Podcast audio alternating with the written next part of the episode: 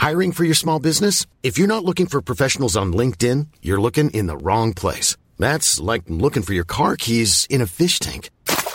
LinkedIn helps you hire professionals you can't find anywhere else, even those who aren't actively searching for a new job but might be open to the perfect role. In a given month, over 70% of LinkedIn users don't even visit other leading job sites. So start looking in the right place. With LinkedIn, you can hire professionals like a professional. Post your free job on linkedin.com slash spoken today.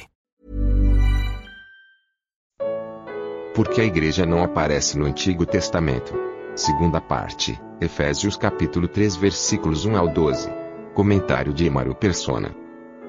Uma outra coisa também, um outro argumento que costuma se falar em relação ao dispensacionalismo é o argumento histórico, que é dizer que não existe nada nos primeiros pais da igreja que confirmasse a doutrina de que a igreja é outra coisa que não Israel. E que a igreja não teria então essas bênçãos na terra que estavam reservadas a Israel. O problema é que existe sim escritos dos pais da igreja, e os mais antigos são justamente esses que nós estamos lendo, as cartas apostólicas.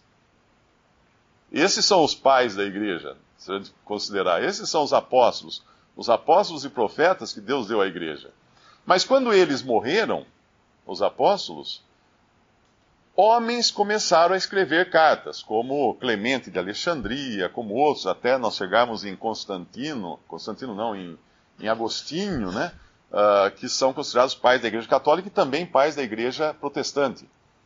E os escritos desses, em muitas vezes, em muitos lugares, trazem coisas totalmente pervertidas, quando analisadas de acordo com a doutrina dos apóstolos. Por quê?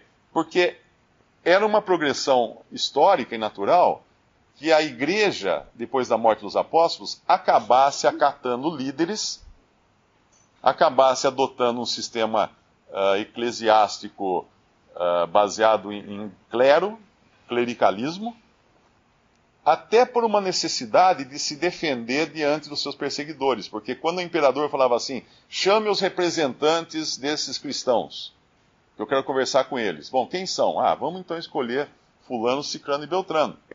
E esses passavam a ser então os representantes.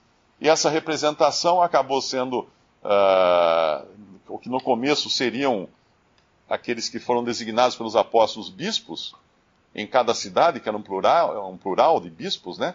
Acabou sendo um singular de o bispo.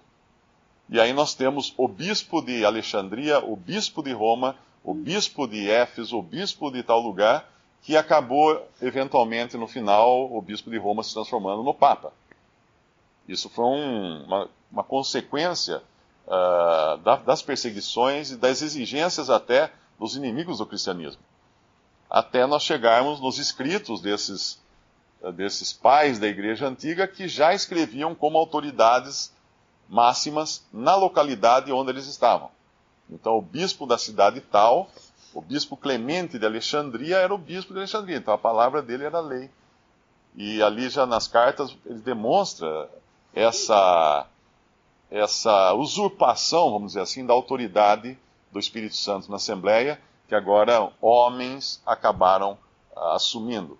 Por mais que fossem com boas intenções, obviamente muitos deles nem sabiam que estavam fazendo isso, a intenção era boa, mas a, a coisa era errada. E aí nós chegamos até Constantino, no ano uh, 300, quando a igreja, o cristianismo acabou sendo oficializado, e aí sim precisou oficializar até o clero, que passaria então a frequentar o palácio de Roma, e habitar onde Satanás habita. Nós vamos entender isso quando nós lemos as sete cartas de Apocalipse, porque elas mostram uma progressão histórica e profética da, do testemunho cristão na terra. Nós encontramos na carta a Éfeso, que justamente é essa, essa assembleia que Paulo se dirige aqui, porém lá já num estado de, de, de, de declínio, lá na, na carta a Éfeso, em Apocalipse capítulo 2, fala que eles deixaram o primeiro amor, abandonaram o primeiro amor. Mas eles ainda tinham algo de bom que eles estavam julgando aqueles que se diziam apóstolos, mas não eram. Isso já é uma evidência de que depois dos apóstolos começaram a surgir apóstolos, falsos apóstolos, se colocando como autoridade dentro da igreja. Aí passa Éfeso, vem a, a carta seguinte, que é, que é Esmirna, que é o período de perseguição de 10 anos, quando foi a perseguição mais acirrada e pouco se fala em termos, ou nada se fala em termos de, de, de negativos né, nessa, nessa carta a Esmirna. Que eles estavam sendo brutalmente perseguidos e mortos, presos e, e jogados nas arenas com os leões.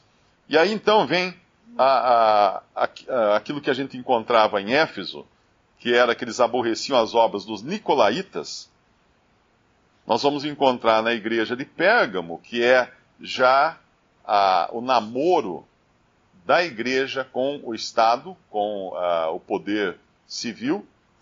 Nós vamos encontrar os nicolaítas agora uh, já praticando coisas lá, né? eles já, já têm alguma eh, já, já tem seguidores.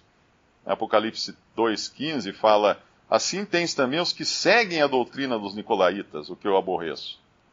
E também ali tem agora idolatria.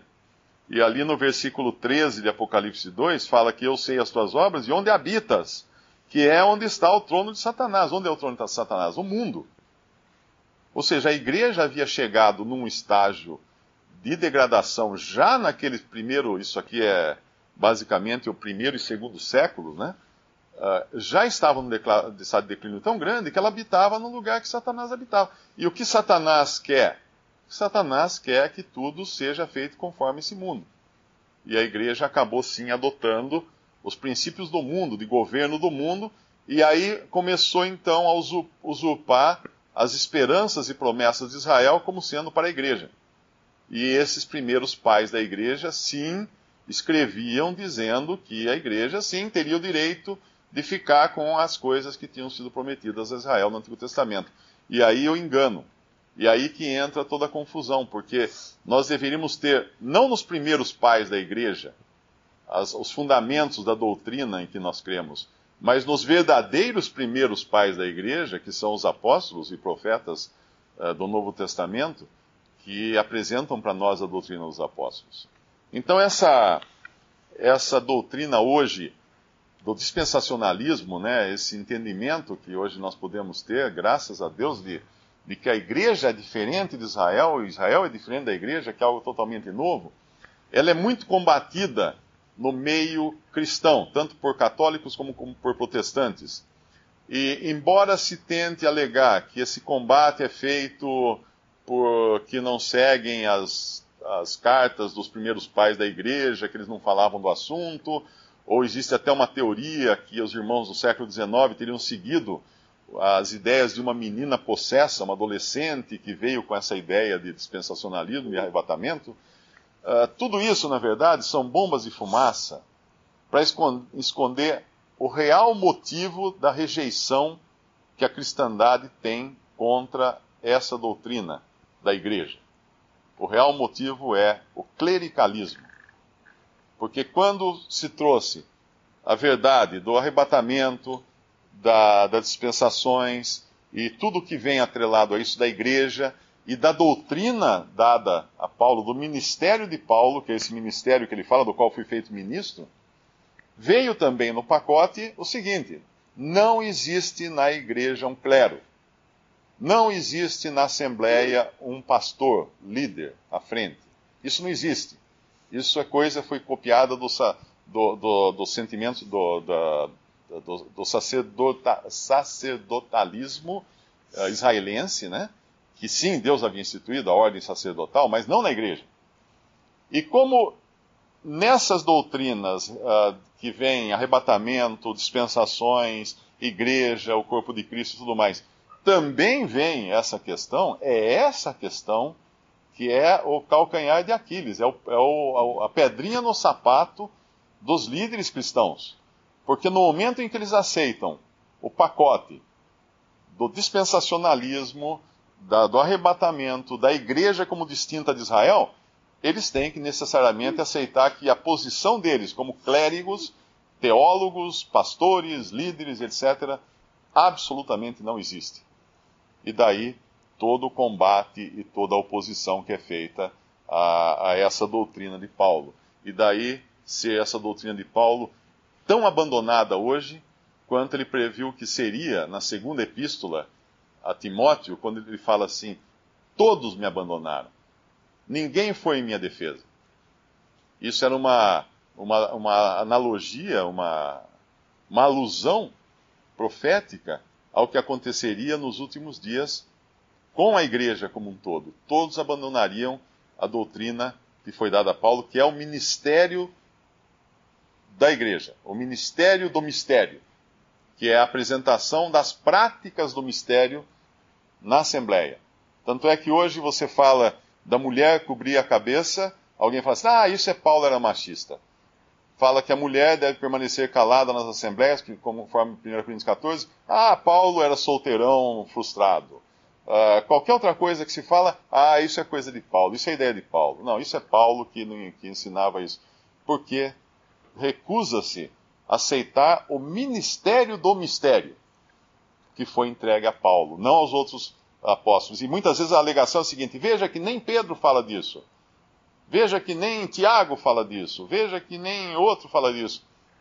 Claro que não fala, porque o ministério foi entregue a Paulo.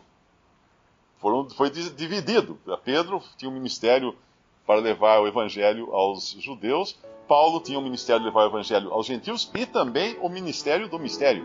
Eles seriam aplicações práticas da doutrina que Deus deu à igreja.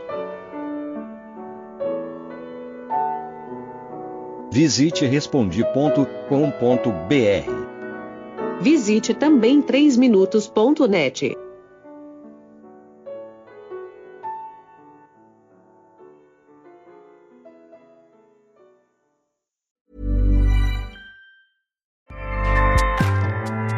ACAST powers the world's best podcasts. Here's a show that we recommend. The Real Housewives is a guilty pleasure for most, but if you're looking to not feel guilty about that pleasure, tune in to Everything Iconic with me, Danny Pellegrino, where I break down all the messy moments and behind the scenes antics of Bravo's popular franchise. And on Everything Iconic, I also interview celebrity guests like Kelly Ripa, Kiki Palmer, Drew Barrymore, Cameron Diaz, and more about their guilty pleasures, their past work, and so much more. So if you're pop culture obsessed and find yourself watching way too much reality TV like me, tune in to Everything Iconic with Danny Pellegrino wherever you listen to podcasts. ACAST helps creators launch, grow, and monetize their podcasts everywhere. ACAST.com.